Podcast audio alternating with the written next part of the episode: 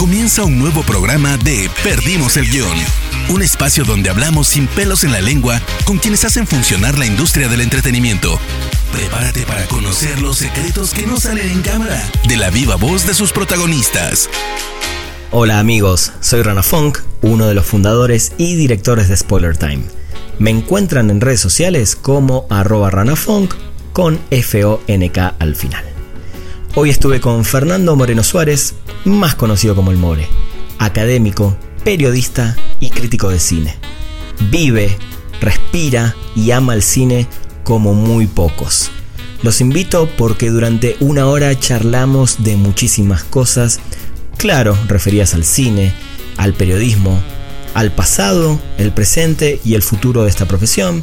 Hablamos de festivales de cine y muchísimas cosas más que seguramente van a disfrutar en este nuevo episodio de Perdimos el Guión. Acompáñenme. ¿Todo bien, More? Sí, todo bien. Gracias por la invitación. No, por favor. Eh, sé que estás a full, eh, volviste de un festival. Vamos a hablar de muchas cosas: periodismo, cine, eh, lo que haces en la Ibero. y lo que intentamos hacer en este podcast básicamente es que los que escuchen aprendan, ¿no? Y creo que tenés mucho. Enseñás. Bueno, ¿no? sí. que es una de tus tareas. Pero lo primero, primero que te quiero preguntar es: ¿cuándo decidiste meterte en el, en el mundo del periodismo, del cine, de la comunicación? Pues mira, la verdad es que habría que confesar que no fue como una decisión eh, pensada o madurada o reflexionada, sino que es algo que como muchas de las cosas que me, que me han pasado eh, afortunadamente en la vida, eh, el camino que tomé en el momento que, por ejemplo, me, me, empecé a dedicar a dar clases y a la docencia, este, me llevó o me acercó hacia ello. Yo soy profesor en la Ibero desde hace 25 años. Yo empecé a dar clases muy pronto, justo terminando la carrera, porque hubo una emergencia y suplí primero un maestro y después me quedé dando clases, ¿no? En un contexto distinto al que hoy, eh, por ejemplo, te exige que tengas una maestría para poder dar clases en, en nivel licenciatura, ¿no? Yo posteriormente estudié una maestría y ahora tengo una maestría, pero bueno, empecé a dar clases y me metí poco a poco en este mundo del cine, me atrevo a decir,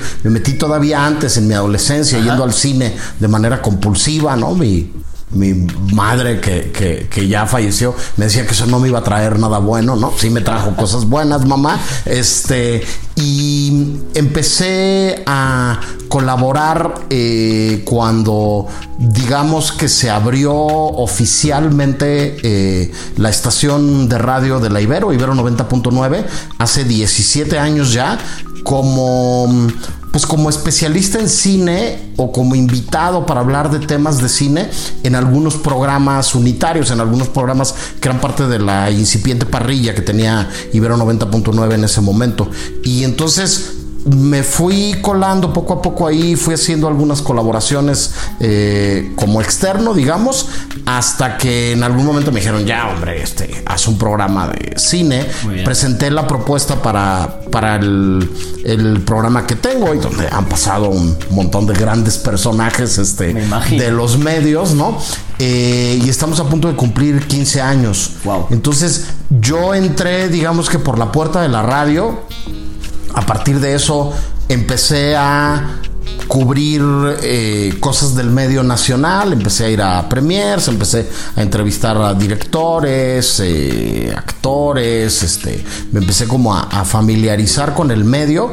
Eh, fui primero a los festivales que había en el país y después di un paso hacia afuera y empecé a ir a, festivales este, en, en, el extranjero. Pero digamos que, que mi eh, trayectoria aquí o el camino vinculado con la divulgación cinematográfica, el periodismo cinematográfico, la crítica cinematográfica, este, fue a través de la radio y fue a partir de la puerta de la radio hace pues 17 años, los años que tiene la estación. Increíble, ahora igual nos vamos a meter en, en, alguno de esos temas. Vamos entonces un poquito más atrás. ¿Cómo decidiste estudiar comunicación?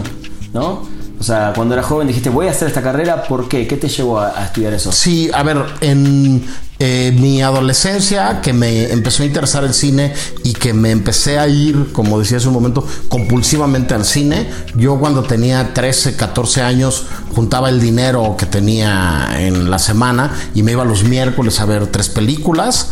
De corrido. Sí, este, en un contexto y en un momento en donde no había eh, complejos cinematográficos como los de hoy, en donde están eh, pegadas las salas, ¿no? Y, y en donde tenías un poco que, que correr de un cine a otro. Paseo de la Reforma, por ejemplo, estaba lleno de salas de cine. Entonces, donde ahí está la Torre Mayor, estaba eh, un cine que se llamaba el Cine Chapultepec. Luego en la esquina, donde está Cinépolis Diana hoy, estaba el Cine Diana. A media cuadra estaba el Cine Latino. Luego seguía a otra media cuadra el Cine París, eh, donde está Cinemex Reforma hoy, estaban el Cine Electra, luego seguía el Cine Roble, luego seguía el Cine Paseo. Te, te hacías de alguna manera tu propio festival, tu, tu festival itinerante. ¿Te Me hacía...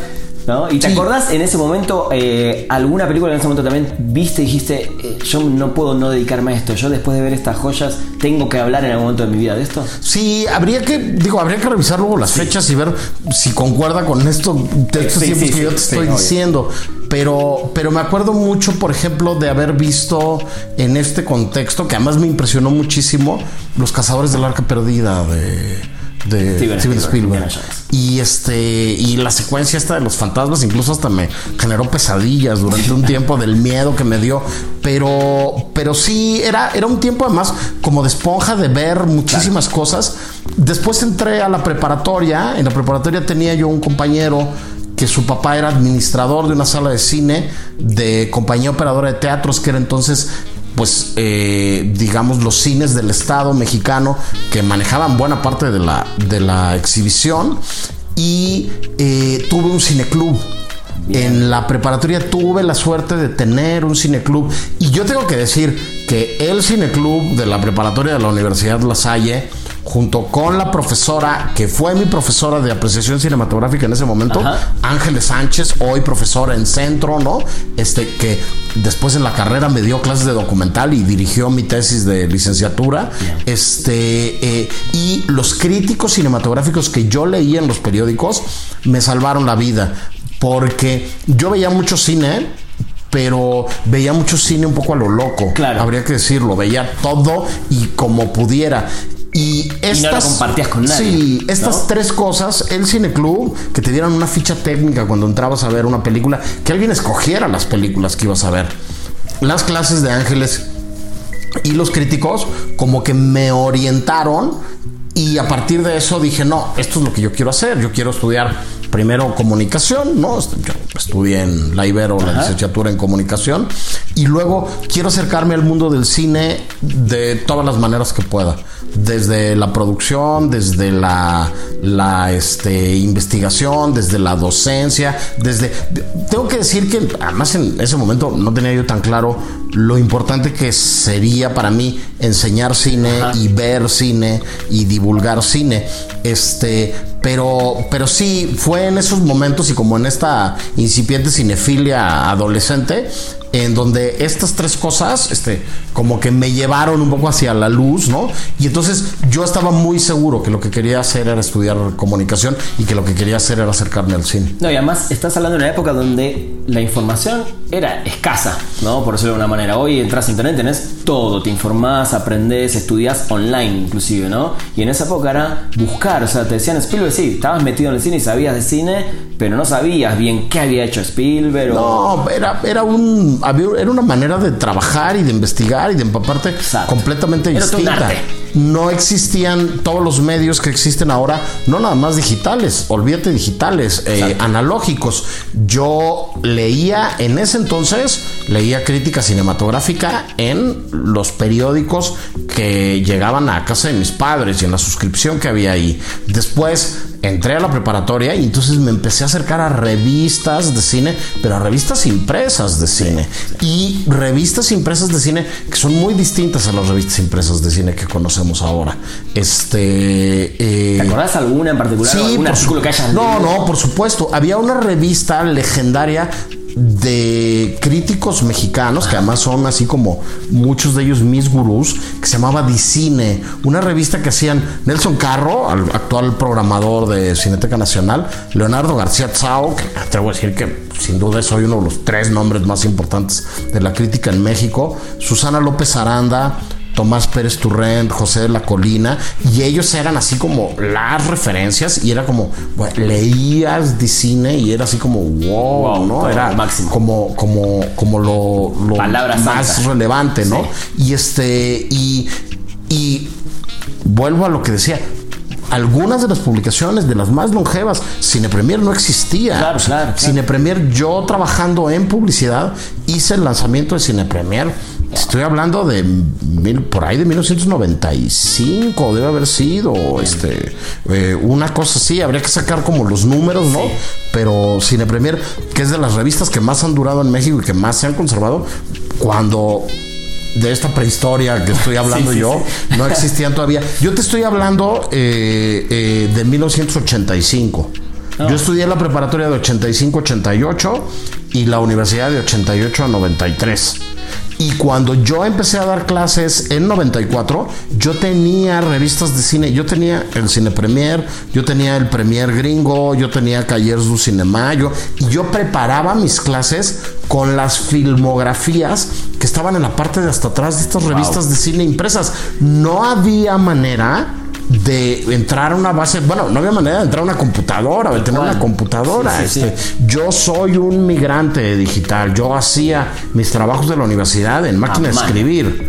Totalmente. Y hice mi tesis, ¿no? Y como los últimos trabajos de la carrera en una computadora, pero no estaban estas bases de datos ni tenías el acceso a eso. Este, ya hoy, como dices tú, quieres preparar algo y entras a internet y encuentras un montón de cosas y hay mucha información y te sirve para muchos ejemplos y muchas cosas. Pero entonces lo que había eran los libros y las revistas. No, era, como te dije, era todo un arte, ¿no? Estudiar y informarte y, después inclusive dar clases de eso, ¿no? Porque no, era la información que había hoy.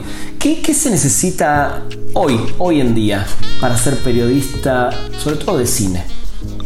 A ver, yo creo que entre muchas otras cosas, este lo más importante es una vocación y es una verdadera pasión y un verdadero gusto. Yo creo que no nada más en este medio, en muchos otros medios, en muchas otras disciplinas, eh, tenemos hoy el problema de mucha gente que está haciendo un trabajo que no quiere hacer y que no le apasiona. Eh, porque yo tengo el mejor trabajo del mundo. Yo tengo varios trabajos y tengo los mejores trabajos del mundo. Yo soy profesor universitario, este, pero yo soy periodista cinematográfico, crítico de cine o divulgador cinematográfico, como, como le quieran decir. Este, yo voy a festivales, pero ir a festivales implica eh, muchas cosas. Ir a festivales implica que tú estés comprometido y estés consciente que vas a ver por lo menos cuatro películas al día. No todo el mundo puede ver cuatro películas al día. No todo el mundo está preparado para ver cuatro películas al día. Los que estamos metidos en este medio, este, que tú lo sabes perfectamente. Es así como de, a ver, una serie. Pues no puedes hablar de la serie si no te la chutas.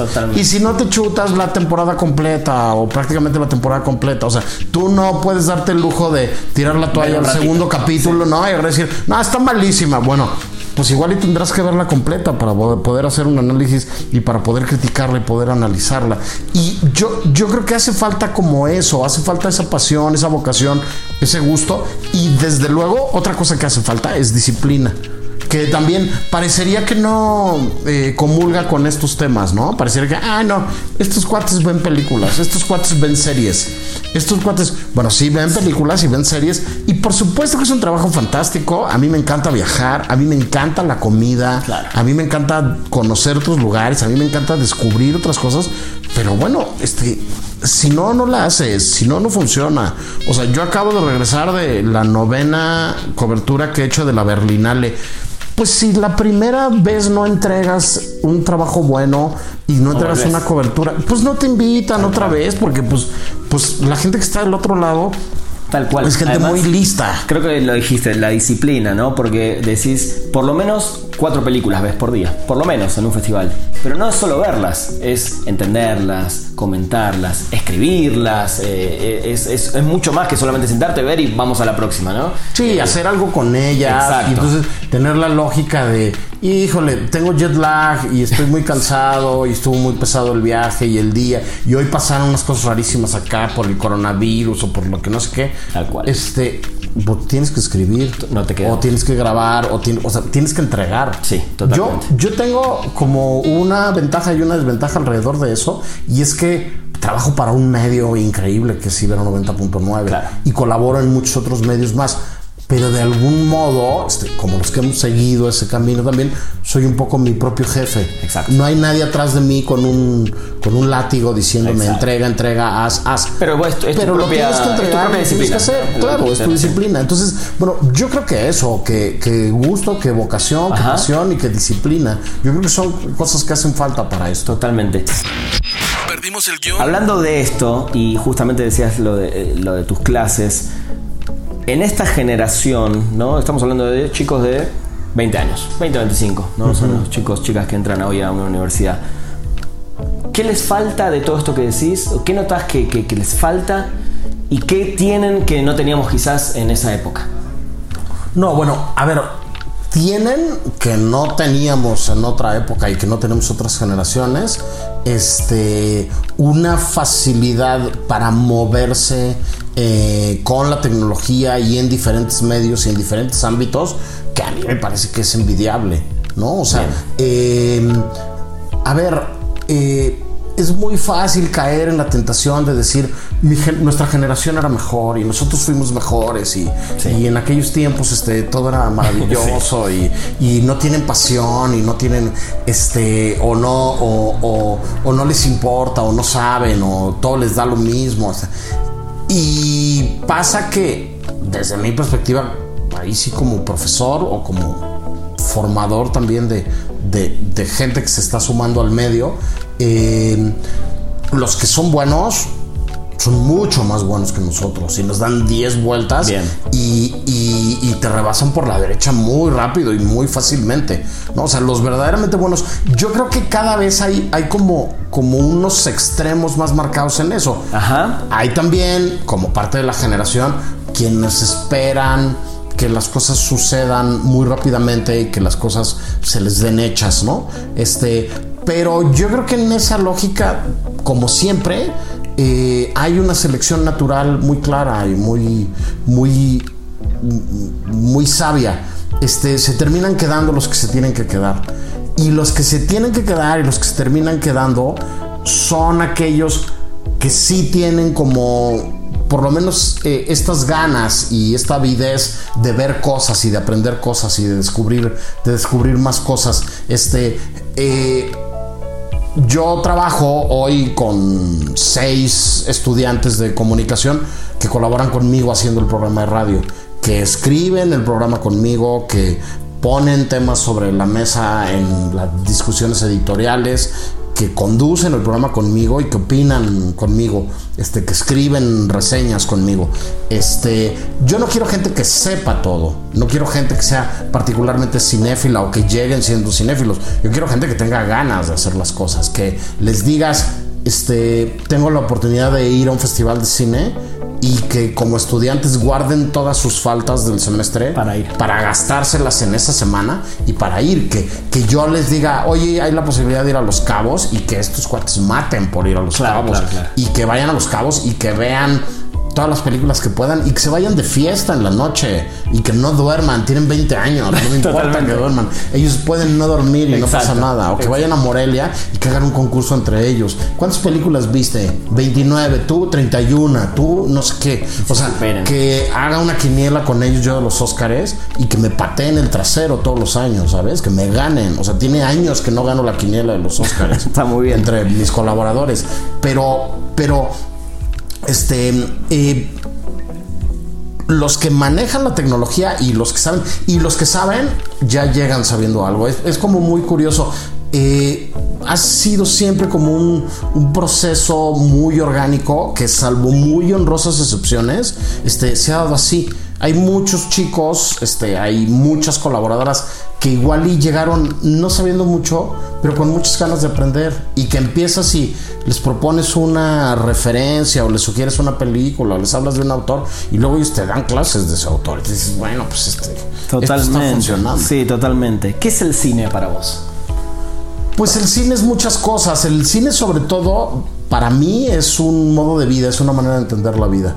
Eh, yo vivo de como maneras muy raras y diferentes, pero yo vivo del cine, yo vivo de ver películas. Yo les digo de broma a mis alumnos que en realidad el único superpoder que yo tengo, o sea, lo único que realmente puedo decir que soy bueno, bueno, bueno, es en ver películas.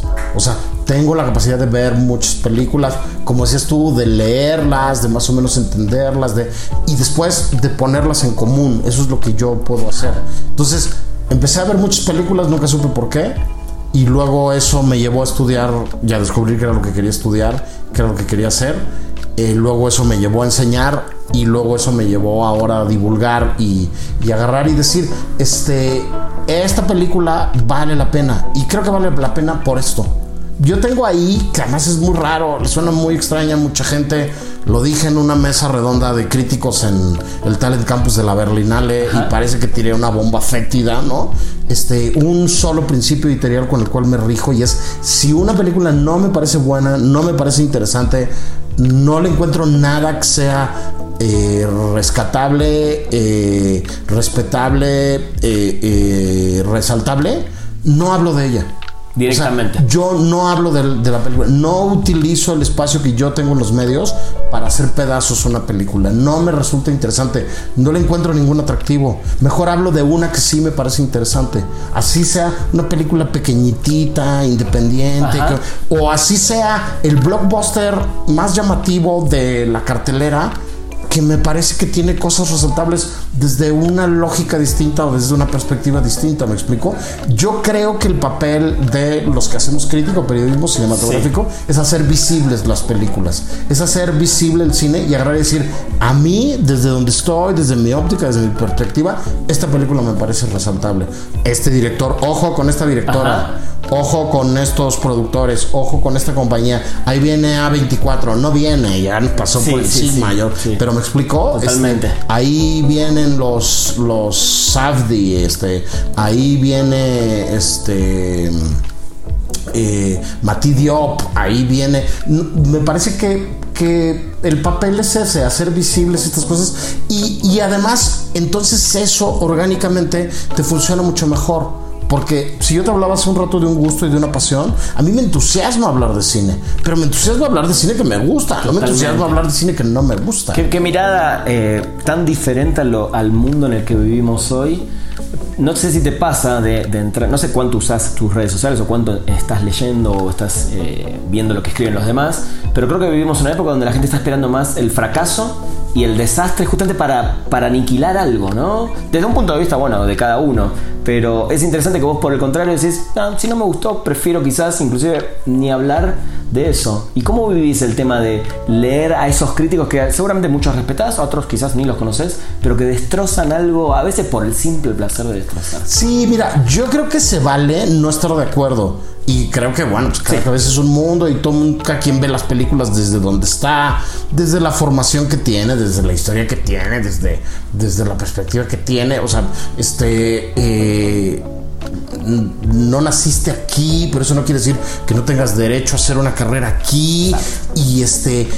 Y, bueno, y tienes una infancia distinta de la mía, ¿no? Y entonces tienes unos referentes distintos de la mía. Entonces, igual yo me quiero poner a hablar de cine argentino contigo, y de Campanella, y de Puenzo, y de. Y entonces, este güey ha visto cuatro pinches películas argentinas, ¿no? O sea, me parece que cada quien habla del cine desde donde está. Pero, pero también creo que cada quien habla del cine desde cómo es como persona y creo que también eso es inevitable y estoy de acuerdo contigo, vivimos unos tiempos muy raros, ¿no? Unos tiempos en donde todo el mundo se está asomando también a ver qué estás haciendo o qué están haciendo los demás. ¿Cómo? Este, ¿por qué, ¿por qué le dice al director que, que lo admira?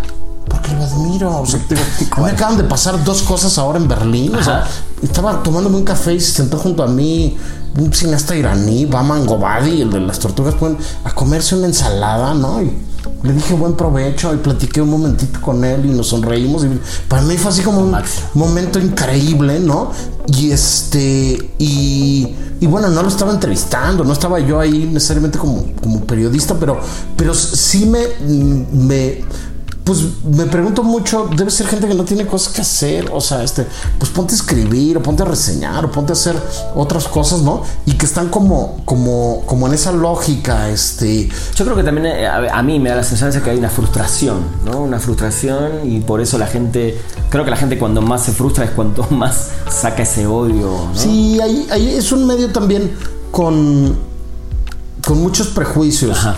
¿No? Este, eh, yo tengo todo este tiempo de, escribir sobre cine, de hablar sobre cine, este, pues bueno, más o menos tratando de hacer algunos ensayos y algunas piezas eh, un poquito más académicas, sin que yo sea como un académico muy serio, ¿no? Este, alrededor del cine mexicano dentro y fuera de nuestro país. Y por ejemplo, con relación a eso hay unos prejuicios inmensos de mucha parte de la población. Somos un, un mercado increíble de cine, somos los cuartos que venden más boletos de cine en el mundo. Y hay unos prejuicios luego contra el cine mexicano tremendos. es algo latinoamericano, ¿eh? en Argentina también. Ah, hay otra película de comedia argentina, ¿no? Es algo que el latino creo que tiene que empezar a, sí, a, que, lo, de, que lo de fuera es mejor, ¿no? Que lo que viene de otros lados. Y este, pero como eso, está también como, como este, este, este otro asunto de nada, vamos a vemos muchas comedias de cine argentino, ¿no? Sí. Este, y, o muchas comedias de cine mexicano, y antes de verlas, ya tenemos una opinión sobre las películas y ya hablamos de ellas. Y nos estamos fumando unos churros gringos malísimos todos los fines de semana. Y si es una película comercial americana este, y está regular, no pasa lo mismo que si es una película comercial mexicana y está mala, ¿no? Si, si está mala y está tirada en el piso y está en un charco de sangre, le seguimos pegando a la película mexicana. Entonces, yo sí creo que, que desde luego, y además hoy ahí en este medio gente de todos lados y gente, gente eh, que se preguntan también desde dónde hablan, qué han visto, qué ha pasado, que, que otra vez, no todos los críticos jóvenes tienen que saberlo todo, tienen toda, la, tienen toda la vida para ver muchas películas, pero si no has visto ninguna película que vaya más allá de la fecha de tu adolescencia, pues bueno, este, también te vendría bien echarte una paseada por, Total. por la historia del cine, ¿no? Hay ahí unas películas. Hay un poquito para aprender. No, no, unas películas de Scorsese, ¿no? Mi viaje por el cine italiano, mi viaje por el cine Algo de.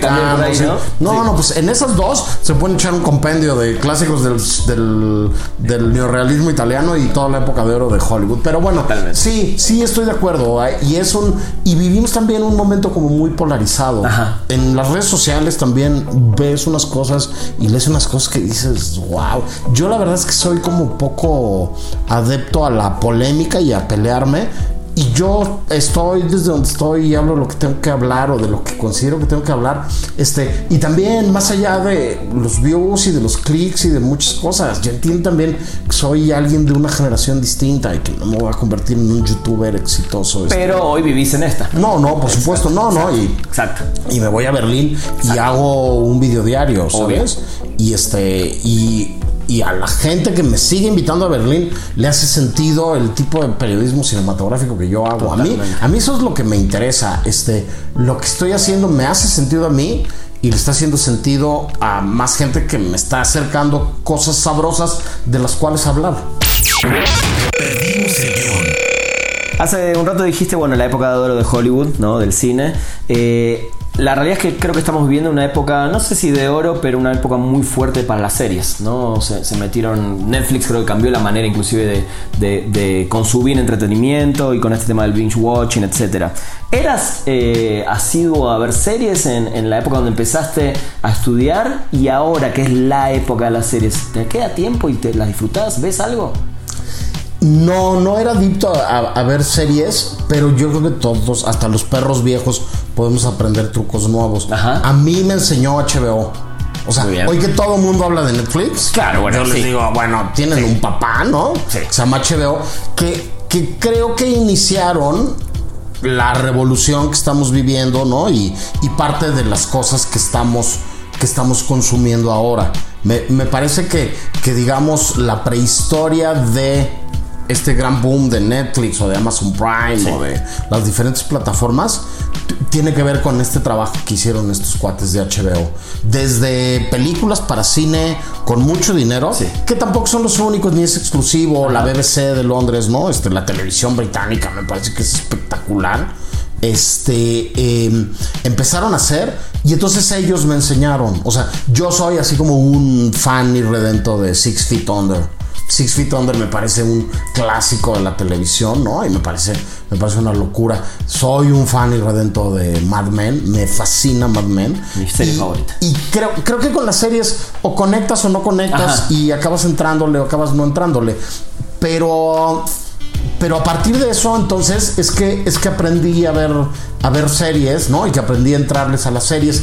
No soy tan consumidor de series como soy consumidor de películas, soy un tipo que además tiene como como una estructura narrativa mental precargada, ¿no? En el programa que son estas historias de dos horas y cacho, ¿no? Tal cual. Este, pero me calla la boca y me desdigo de lo que te acabo de comentar en el momento que me encuentro una serie buena. Y me parece que una serie buena eh, es aquella que, bueno, conecta con tu sensibilidad y con la manera de producir y cómo están contadas las cosas, con las voces que estás escuchando y como con el relato que estás escuchando. Y pueden venir de, pues, de casi cualquier lado, ¿no? Este, a mí, por ejemplo, me gusta mucho una serie que creo que no ha pasado con ella, no pasó con ella lo que podría haber pasado, que es esta serie catalana que se llama Merly. Ah, sí. Me, me parece. ¿Qué pasa? Que bueno, pues es sobre un profe y yo te enseño, me explico. Y, o sea, como que te vas Te conectando con cosas así. Me encanta Sex Education, por ejemplo. Este.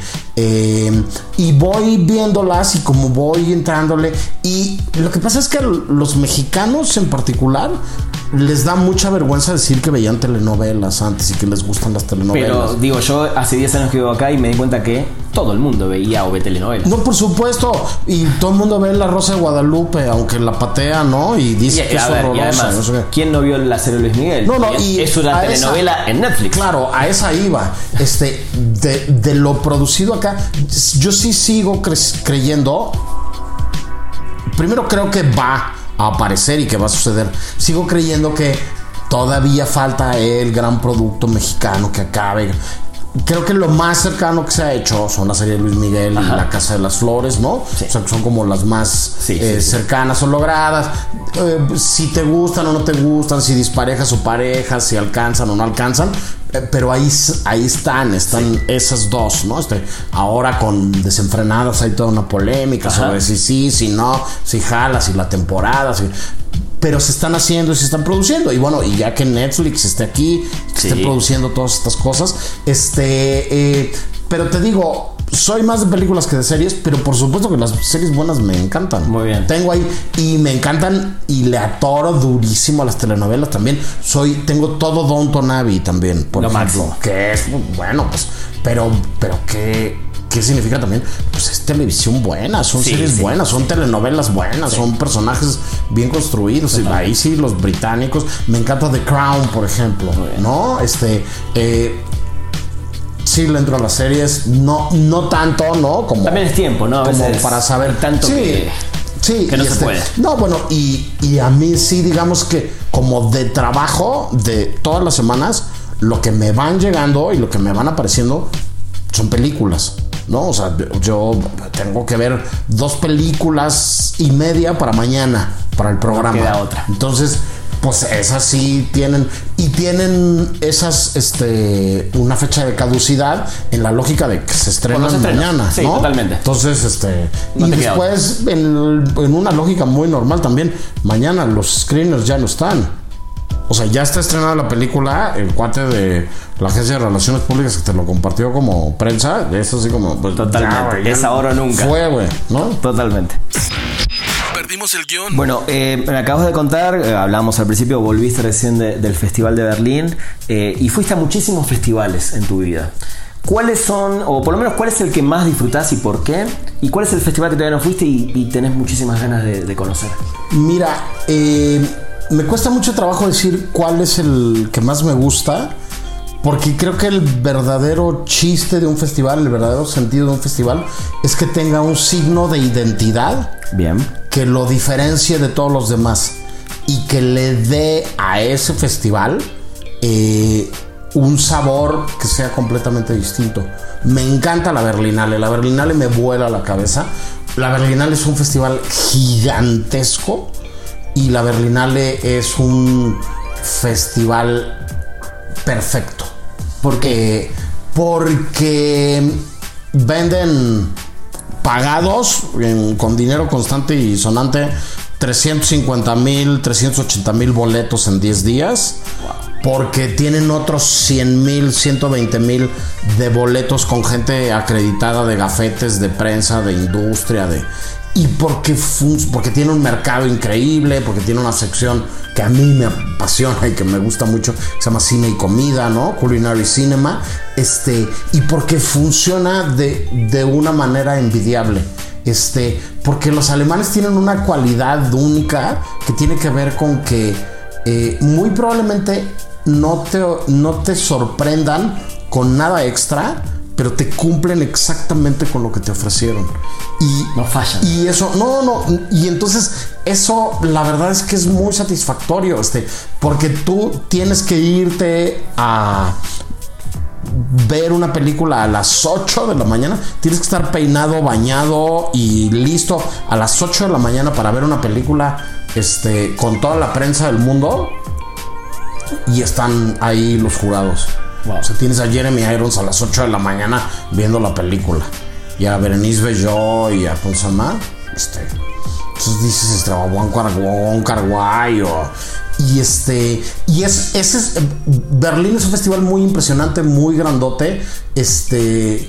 Que bueno, no sé, llevo nueve y no me he cansado, ¿sabes? Este. Eh, es uno de tus favoritos. Exacto. Pero en otro lado puedes tener Tesalónica en Grecia, que pues es una ciudad de un millón de habitantes, la segunda ciudad del país, este, una ciudad universitaria, este, que yo voy a Tesalónica o he ido a Tesalónica desde que estalló la crisis en Grecia y cada vez tienen menos dinero y cada vez tienen menos recursos y cada vez hacen un festival mejor. Wow. Y es un festival mucho más chico, un festival con, con muchas eh, eh, diferencias a los recursos o lo que puedes acabar viendo en Berlín.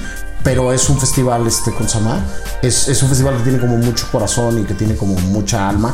Y un festival en donde, por ejemplo, puedes mejor, puedes ver el cine griego nuevo, que a mí me parece muy interesante lo que está pasando con ellos, ¿no? O sea, igual y vemos un poco por encima y conocemos los nombres de Yorgos Lantimos, O de Atina Rachel Sangari y no ves mucho más. Y hay unas voces en Grecia increíbles y tienen una sección, por ejemplo, de cine de los Balcanes. Ah, mira qué interesante. Entonces, todos los años, si puedes ir, ¿no? Este, yo a veces voy, ahora, los últimos años no he podido estar tan presente, ves como estas cosas y ves, ves algo interesante. Toronto es muy bonito, y en Toronto no hay concurso, no hay como un concurso oficial, digamos, es más unos premios del público, no sé qué. Y en Toronto haces unas colas como de Disneylandia, güey.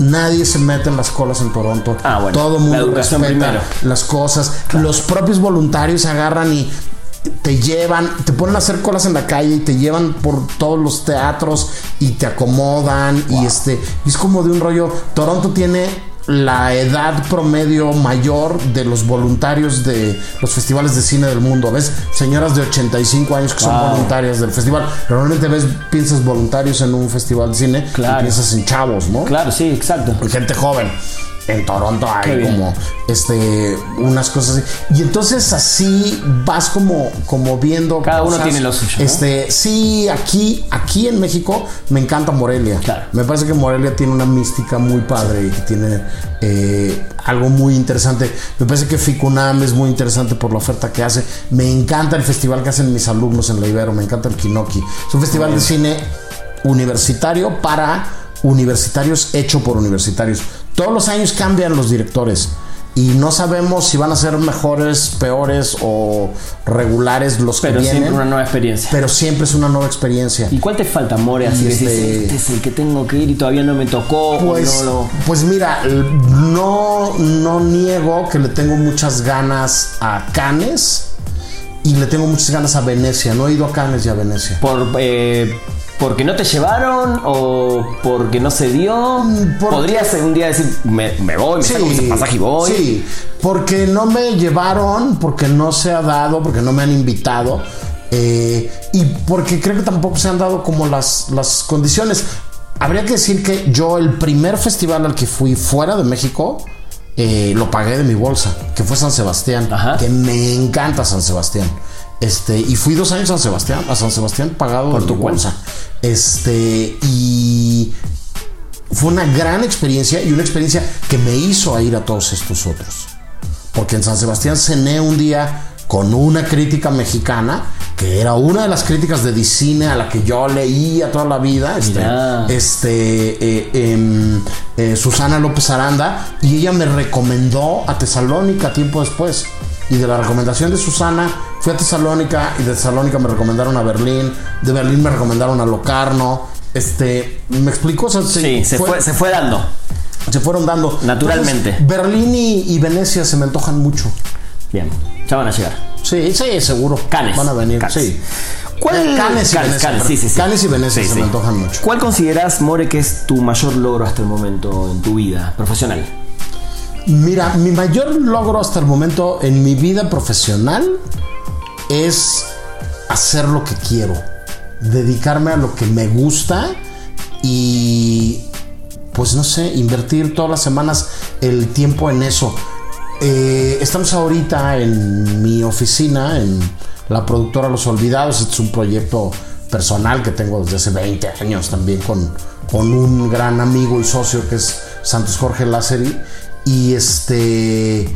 Y todavía puedo venir este un día o un par de días a la semana, dependiendo de cómo esté la cosa en la universidad.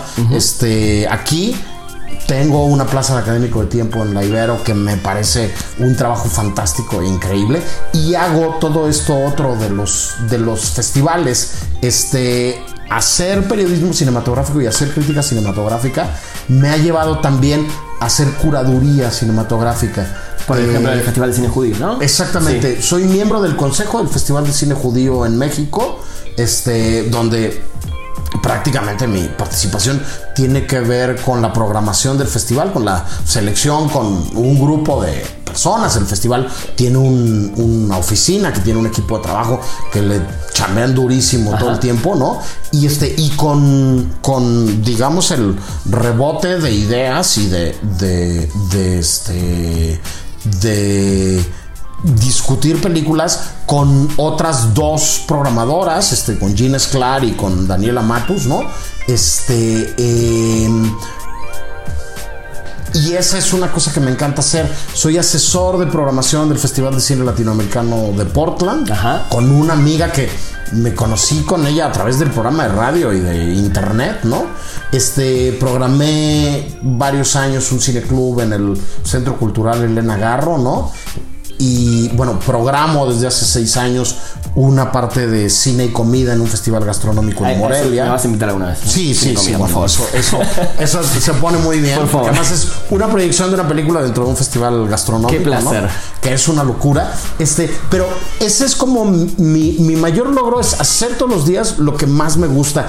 Si yo tuviera que poner en un día de las cosas que me han pasado, este, eh, una satisfacción muy importante este, en esta trayectoria, eh, tendría que decirte que poder conducir la charla, conversación, masterclass, como le quieran decir, en el Festival de Cine de San Cristóbal de las Casas con Constantín Costa Gabras, que es un director al que yo admiro profundamente, y lo generoso que fue él y lo bien que me fue este, ese día, podría decir que ese fue como un día muy especial y muy. Pero en los festivales de cine he tenido un montón de, cosas así. Tengo tres años en Berlín yendo a dar una conferencia a la Hertie School of Governance, donde hay exalumnos míos estudiando Wow. allá.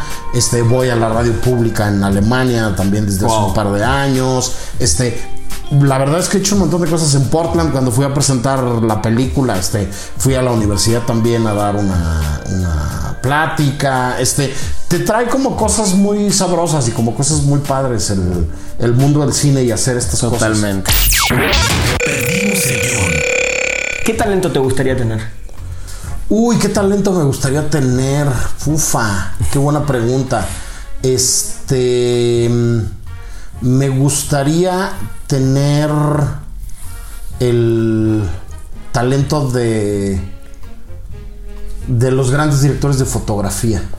¿Es, es, es el aspecto quizás que más te gusta del cine, la fotografía? Pues no es el, el aspecto que más me gusta del cine, pero es un aspecto en donde no soy particularmente bueno Ajá. o me gustaría ser mucho más bueno de lo que soy. Y dos o tres fotógrafos así que decís, que Lubeski, por así Lubeski, que, que decís que me gustaría tener el talento de ellos Sí, mira, este. Hay dos polacos que me parecen unos monstruos. Uno es Lucas Ajá. Sal, el que hizo este eh, Cold War. Ok. Y otro es Janusz Kaminski, Ajá. que ha hecho, digo, las últimas 15 películas de Spielberg, yo creo, pero que tiene otras películas que me parecen alucinantes. Él hizo una película de Julian Schnabel que se llama La escafandra y la mariposa, Sí. que me parece deslumbrante, me parece, me parece brillantísimo. Me gusta mucho el trabajo de una fotógrafa uruguaya formada en México que se llama María José Seco. ¿Qué hizo Que ella? me parece. María José Seco ha hecho los últimos documentales de Berardo González. Ok. Hizo una película de Lisa Miller que se llama Vete más eh, lejos, Alicia. Que además es un road trip hacia la Patagonia, ¿no? Este, Interesante. Una, una chica que se va de viaje.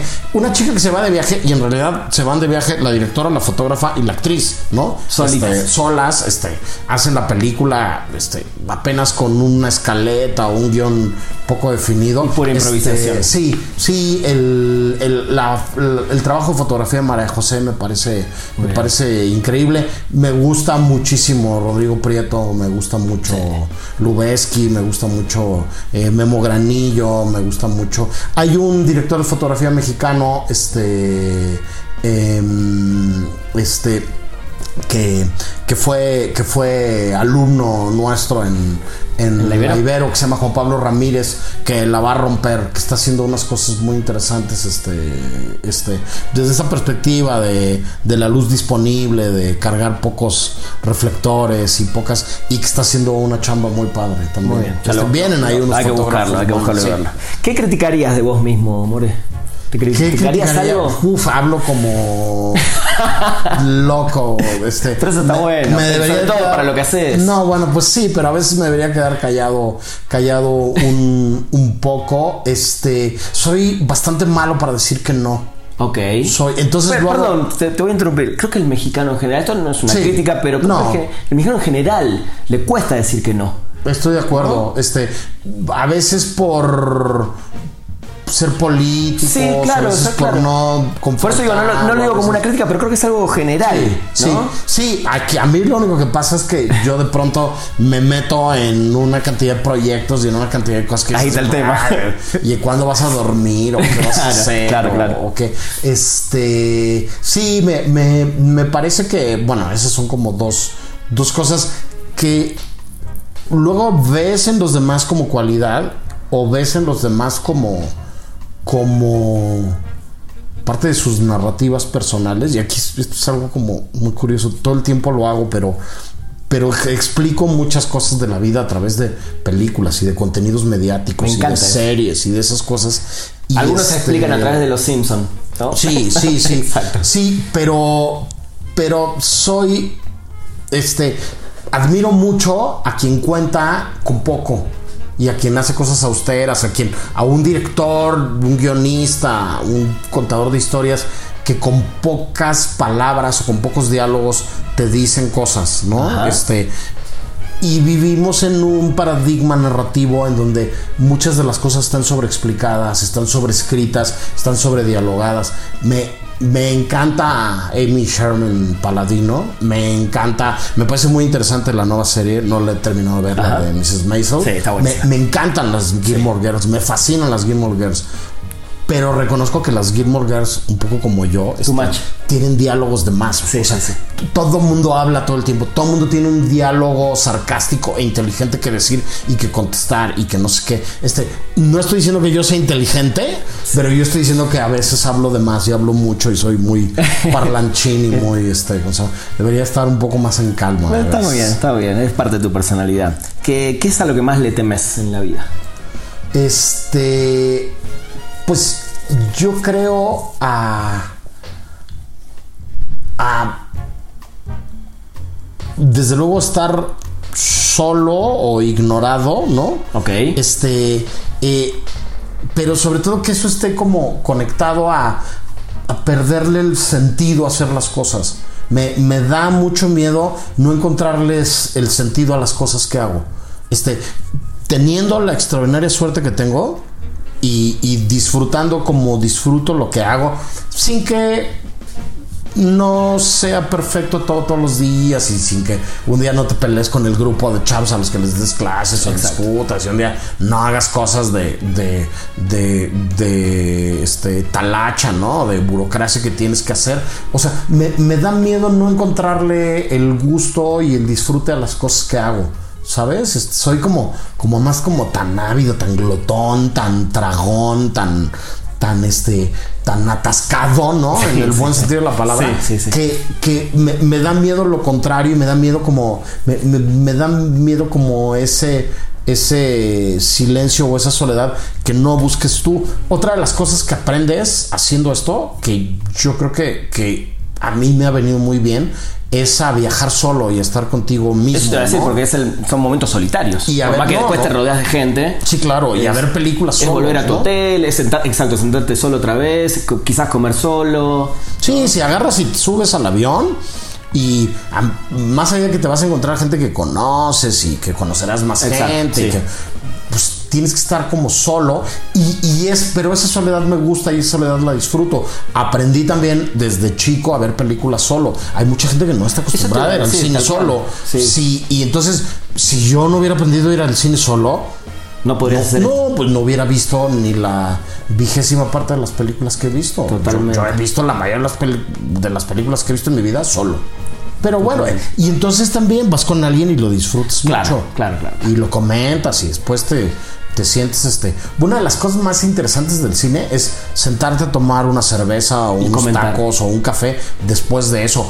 A mí, por eso, por ejemplo, el, el modelo de los cineclubes, de este cineclub clásico como el que teníamos en el Gran Agarro, de ve- viene alguien que sabe del tema, te dice algo introductorio, vemos la película y nos pasamos media hora, 40 minutos platicando la película. Me parece que es fantástico. Ah, me encanta. Eso es lo único que le falta a todos los complejos de, de cine, por más este, eh, glamurosos y bonitos y maravillosos que estén en el ámbito de lo comercial.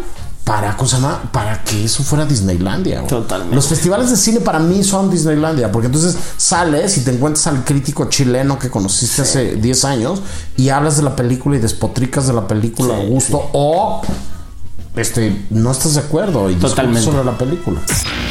Perdimos el guion. ¿Qué te sigue sorprendiendo? ¿Qué te sorprende todavía en la vida? Pues mira, me sorprende que eh, no se acaban las visiones del mundo ni, ni las historias, este, eh, o las maneras de contar esas historias, este, en, por ejemplo, lo que pasa en los festivales o lo que pasa en la oferta de cada fin de semana de, de los estrenos de las películas, eh, de, de los estrenos de las series de televisión.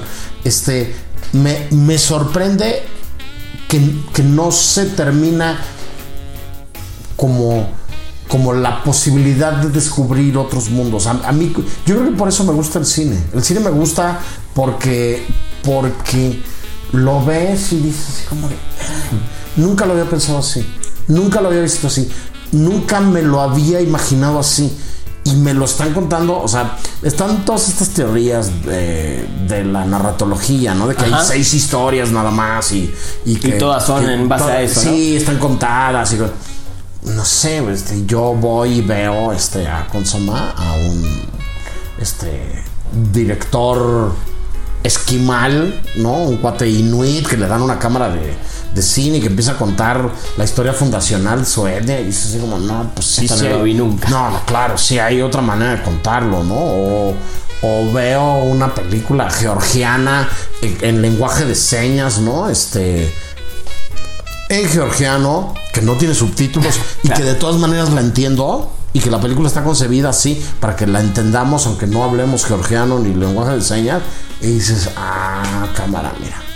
Totalmente. sí me sorprende. Este, eh, me, me sorprende eso, me, me sorprende que, que realmente creo que somos, este, tenemos un montón de cosas malas, ¿no? Como género humano, como raza, Lamentablemente sí. pero, pero somos una fuente inagotable de historias. generar, ¿no? Sí. Y a mí me encanta que me cuenten historias. Yo es así como, me, me sorprende, si te soy sincero, para como soy yo de personalidad, pues decirte que llevo 17 como haciendo cosas y entregando textos y cosas este de manera más o menos seria o profesional, pero luego mucho tiempo antes este haciéndolo de manera empírica, ¿no? Y un poco al como el borras, ¿no? Diríamos Ajá, acá. sí, sí, sí. Y este y que no me he cansado. Me sorprende que no o sea, Porque no haber dicho ya, güey. Lo sí. sigue disfrutando. Sí, eso agarrar y, y decir, así como, "Ay, ahí viene Berlín otra Claro, vez, güey. claro. Vámonos, güey. Berlín es un frío del cocol. en Pero creo que eso es lo esto. último que te importa, No, claro. O sea, tal cual. Me interesa este. Y entonces, ¿qué va a haber? Este año cambiaron a los directores del festival. Pues el festival.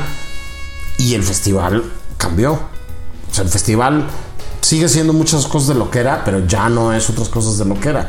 Y entonces en esa lógica dices así como, pues, pues no sé, a mí no se me han quitado las ganas, pues. ¿me Totalmente. Sé que te voy a hacer una pregunta muy difícil, sobre todo para alguien que debe haber visto miles y miles de películas. Pero si tuvieras que decirle a alguien estas tres películas, mm, sí o sí las tienes que ver en tu vida, ¿no? Estas tres películas son fundamentales. Ok. ¿Cuáles elegirías? Qué fuerte, déjame pensar. Sé que es difícil. sé que es difícil. Mira, una podría ser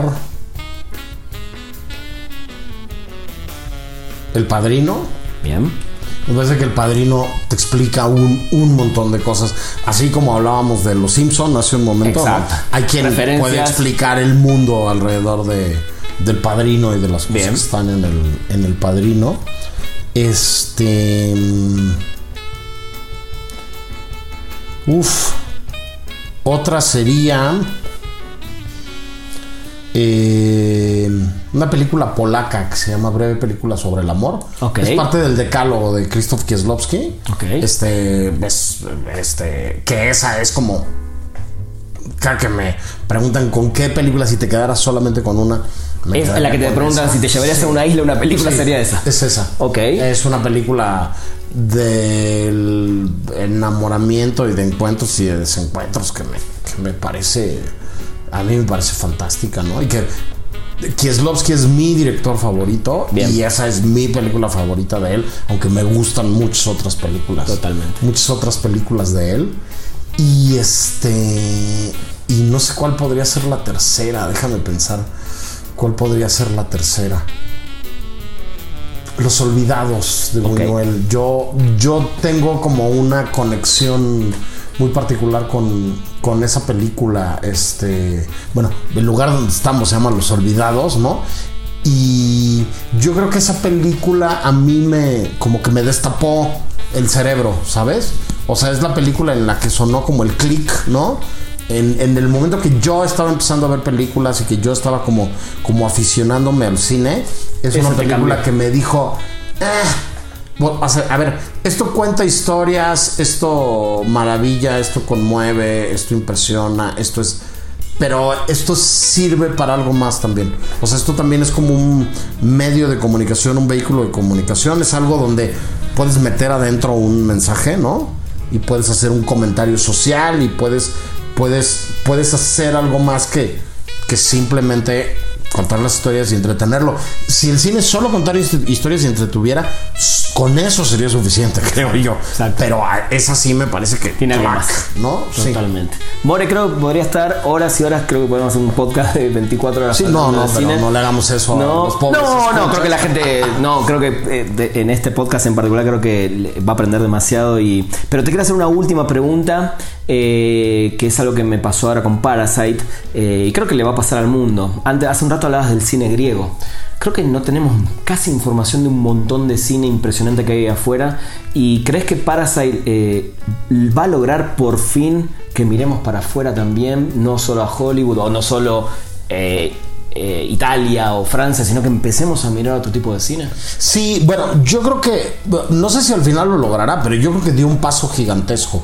Este, Parasite pudo hacer algo que no había pasado en 92 años, ¿no? Este, algo que creo yo no es solamente mérito de Parasite ni es solamente mérito de Bon Joon-ho que, que, tiene mucho mérito lo que hicieron no este y que tiene que ver con cosas que han estado pasando los años anteriores este con los directores sí por ejemplo. sí, con los directores con las películas que vienen de otros lugares con las ideas que vienen de otros lugares con estas narrativas que que poquito a poco se van infiltrando, se van metiendo dentro del, del caballo de Troya, ¿no? Este, eh, van envenenando un poco el abrevadero, ¿no? Este, eh, eh, y van, van empezando a volverse de alguna manera este, parte del mainstream, ¿no? O sacudiendo al mainstream y cambiando al mainstream. Yo creo que Roma estuvo a punto de hacer algo parecido el año pasado y de hecho lo hizo. Sí. Pero no iba a pasar lo que pasó con Parasite con Roma porque eh, ¿Un, poco? un poco por Netflix, desde luego, sí creo que esa es una de las razones, porque la firma decía esa, es me parece muy sintomático el feo terrible que le hicieron a Martin Scorsese este año con, con eso, porque venía desde Netflix, ¿no? Pero tiene que ver también con que era una película en blanco y negro, tiene que ver también con que era una película femenina, tiene que ver también que, que era una película hablada en español y en mixteco, este, tiene que ver con que era una película lenta, porque, porque Parasite no es ninguna de esas cosas. Exacto. Al final. Solo el idioma, ¿no? al final, sí, no, bueno. Ya está ahí. No, y es una película que viene de, de, de otra manera de ver el mundo y de otro país y muchas cosas, pero que sí tiene muchos códigos que, que, pueden leer los académicos y que se pueden leer también desde, desde, el, desde la gran metrópoli de los contenidos, ¿no? Es una película que tiene un ritmo bastante ágil, una película que está contada. Entretiene. De una manera este bastante eh, eh, convencional, si podemos decirlo. Es una película entretenida, es una película divertida, es una película con una carga de violencia también y con un continente de violencia ahí. es una película con, con unos vueltas de tuerca. Es una película muy peculiar. A mí me encanta la película, me fascina. Es una película que mezcla géneros, es, es, es, es una película muy especial, pero es una película que también resultó ser un producto bastante aceptable, un producto bastante consumible. Entonces, creo que tiene eso. Yo, yo sí creo que viene en otros tiempos. Yo sí creo que, y, que insisto, que esto no empezó ayer. Esto no empezó. Totalmente. Este, los últimos seis años que quitamos Parasite, cinco veces ganaron directores, mexicanos. el Oscar. Totalmente. Y, y, están pasando como, como cosas, y están sucediendo como cosas. Este seguirán las discusiones y seguirán las grandes compañías este, tratando de replicar fórmulas y de, de hacer películas de franquicia y continuando a hacer negocios sin correr el riesgo, ¿no? Pero ahí viene todo esto. Este, eh, Netflix ha aportado una parte, otra vez, ni inventaron las series, ni inventaron estas narrativas, ni inventaron están sacudiendo el mundo de las ventanas de exhibición. Ajá. Y eso yo creo que ya es una consama, ya es una aportación importante. Están produciéndole películas a autores que ya no le quiere producir los estudios. No, no le quisieron producir a Martin Scorsese, no le quisieron producir a Alfonso Cuarón. Se Ahí está. Los, produjo, los produjeron ellos. Entonces estos autores pudieron hacer las películas que querían hacer. Entonces yo creo que vivimos un momento muy interesante. Yo creo que vienen cosas eh, llamativas en ese sentido y, este, y están reproduciendo, reproduciendo además lo que pasó con Roma. Lo hicieron este año, por ejemplo, en modelos de exhibición, un par de semanas en salas de cine, después va directo a Netflix. Este, eh, antes pasamos por festivales, ¿no? Este, lo hicieron con The Irishman, pero lo hicieron con eh, Historia de un matrimonio y lo hicieron El mismo Klaus, con ¿no? La animada. Klaus, con las y con las películas y producciones de todos los países. Las Totalmente. películas españolas que está produciendo Netflix las están estrenando en ese modelo. Dos semanitas en salas, ¿no? Para que puedan ir a los Goyas, ¿no? exacto. Y este, y después de las 12, o un recorrido por festivales alrededor del mundo. Y después de eso, nos vamos directo a Netflix. Si les gustan los académicos y a los exhibidores convencionales. Y cambiar cosas, cabeza también, ¿no? Y si no, ni modo. Y por el otro lado, también los grandes cada vez se están haciendo más grandes. Hoy Disney es dueño de, De casi de un montón de cosas, de casi todo. Ya desapareció la palabra la Fox de, de, las, la- de las si compañías. equivoco, ¿no? la, la primera fue la de Harrison Ford, ¿no? De Call of the Wild, que ya aparecía el tan, tan, la musiquita y, Y- y no aparece el Fox y es wow. No aparece la palabra y entonces y ya no se llama 20th Century Fox Sí, sí. es este 20th 20th Century 20th Pictures Sí, sí, sí, sí. y este y Fox Searchlight solamente se llama Clásica, Searchlight ¿no? La o clásica. Classical y- y- este, sí.